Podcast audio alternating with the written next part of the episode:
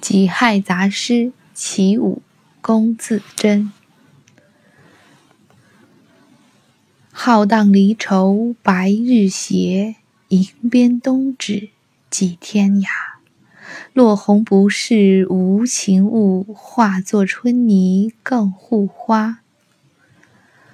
很多人都很喜欢后两句，“落红不是无情物，化作春泥更护花”，而我最爱的却是这第一句，“浩荡离愁白日斜”。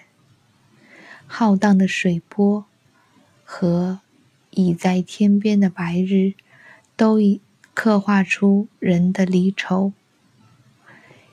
又或者，我们可以反过来说，作者浓浓的离愁，像浩荡的水波，又像已在天边的白日。情与景。到底是谁因为谁变成了现在我们看见的样子呢？夕阳难道不应该是无限好的吗？难道不应该是有着夕阳的余晖的吗？可是，在这个即将离京的人的眼中，这一轮夕阳却只是面无血色的惨白，斜斜的挂在远方的天际。